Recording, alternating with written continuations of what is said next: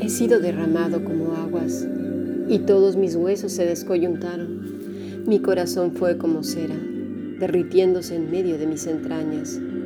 Como un tiesto seco mi vigor, y mi lengua se pegó a mi paladar, y me has puesto en polvo de la muerte. Salmo 22, versículo 14 y 15. Si deseas participar del grupo internacional, envía un correo electrónico a fundacionbiblica.gmail.com o a más que maravilloso yahoo.es. Bueno, y en la mañana estuvimos viendo un poco más a profundidad acerca de lo que es la expresión de nuestro Señor Jesucristo. Poco a poco hemos estado entendiendo por qué el Salmo 23, 22, 24 van relacionados unos con otros, porque necesitamos entender muy bien la expiación de nuestro Señor Jesucristo. Así que hay dos conceptos teológicos del sacrificio que son esenciales para el entendimiento de la muerte de nuestro Señor en la cruz como el único sacrificio capaz de asegurar el perdón de nuestros pecados y una reconciliación definitiva con Dios. Expiación y propiciación. El primero Expiación significa que el sacrificio de nuestro Señor nos limpia de la contaminación del pecado y nos quita la culpa del, pecado mismo.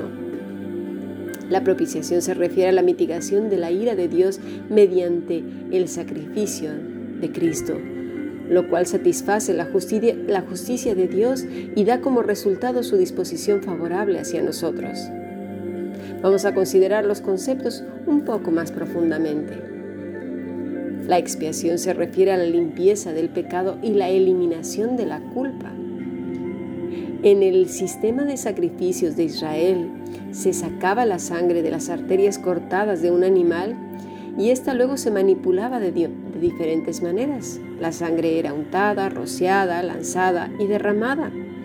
Esto lo podemos ver en todo el libro de Levítico.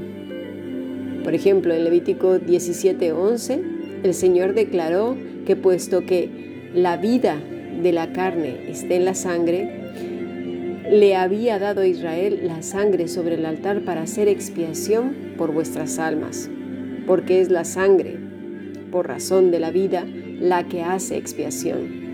Ya hemos visto también que dice el Nuevo Testamento, ¿verdad? La paga del pecado es muerte. Subrayando entonces aquí la idea de la sustitución, la sangre derramada de un sustituto intachable representaba una vida por una vida, un alma por un alma. La importancia de la sangre fue resaltada más notablemente a través de la ofrenda por el pecado, mediante el derramamiento y la manipulación de la sangre de la ofrenda por el pecado mismo. Mediante el derramamiento y la manipulación de la sangre de la ofrenda por el pecado, Dios le enseñó a Israel su necesidad de limpiarse y de eliminar la contaminación, la corrupción y la culpa del pecado, haciendo posible el perdón divino. Lo vemos esto en Levítico 4:20, 26, 31 y 35. Por un lado, la sangre significaba muerte. Exhibir la sangre ante Dios demostraba que una vida, aunque fuera la vida de un sustituto, de un animal intachable, había sufrido la muerte, es decir, la paga por el pecado de la persona la cual ofrecía ese sacrificio. Conforme al principio de la vida, ¿sí? que conquista la muerte.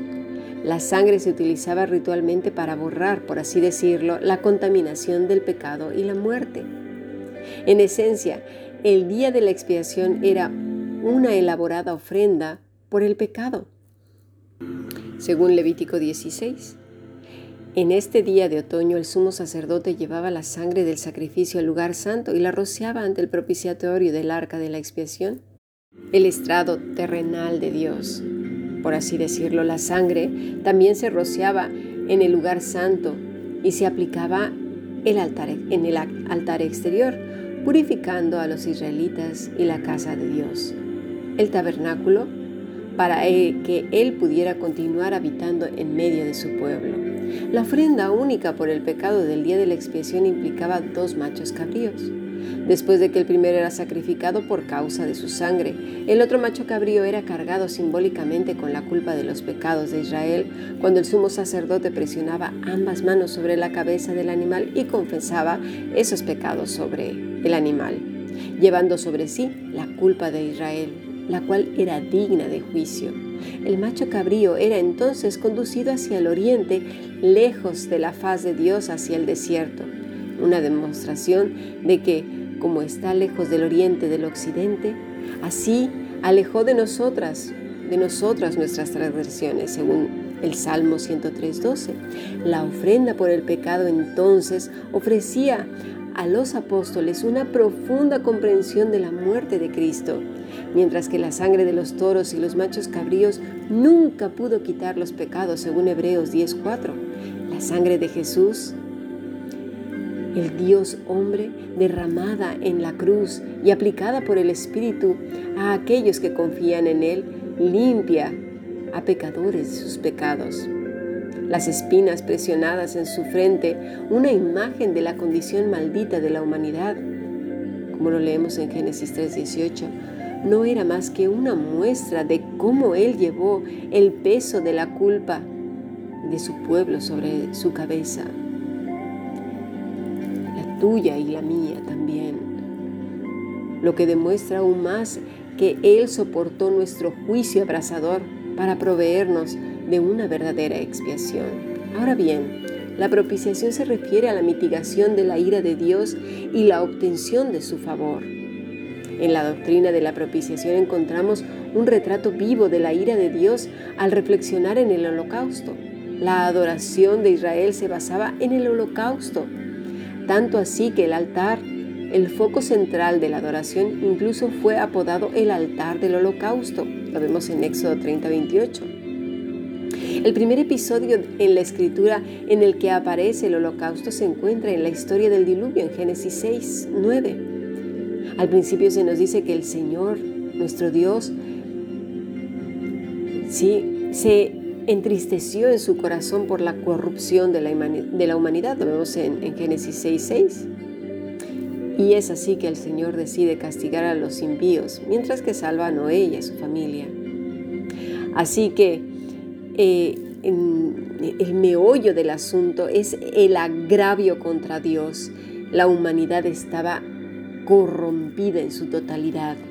Dios decide así anegarla, Dios así decide juzgar la tierra y raerlo todo, ¿verdad? Pero vemos que Dios no había sido en cierta manera apaciguado. Su ira justa no se aplacó hasta que Noé, al amanecer de una nueva creación, construyó un altar y ofreció holocaustos.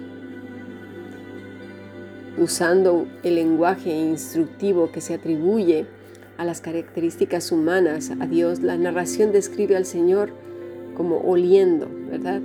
El aroma agradable de los holocaustos, de modo que se agradó, dice eh, Génesis 8:21. Fue olor grato al Señor.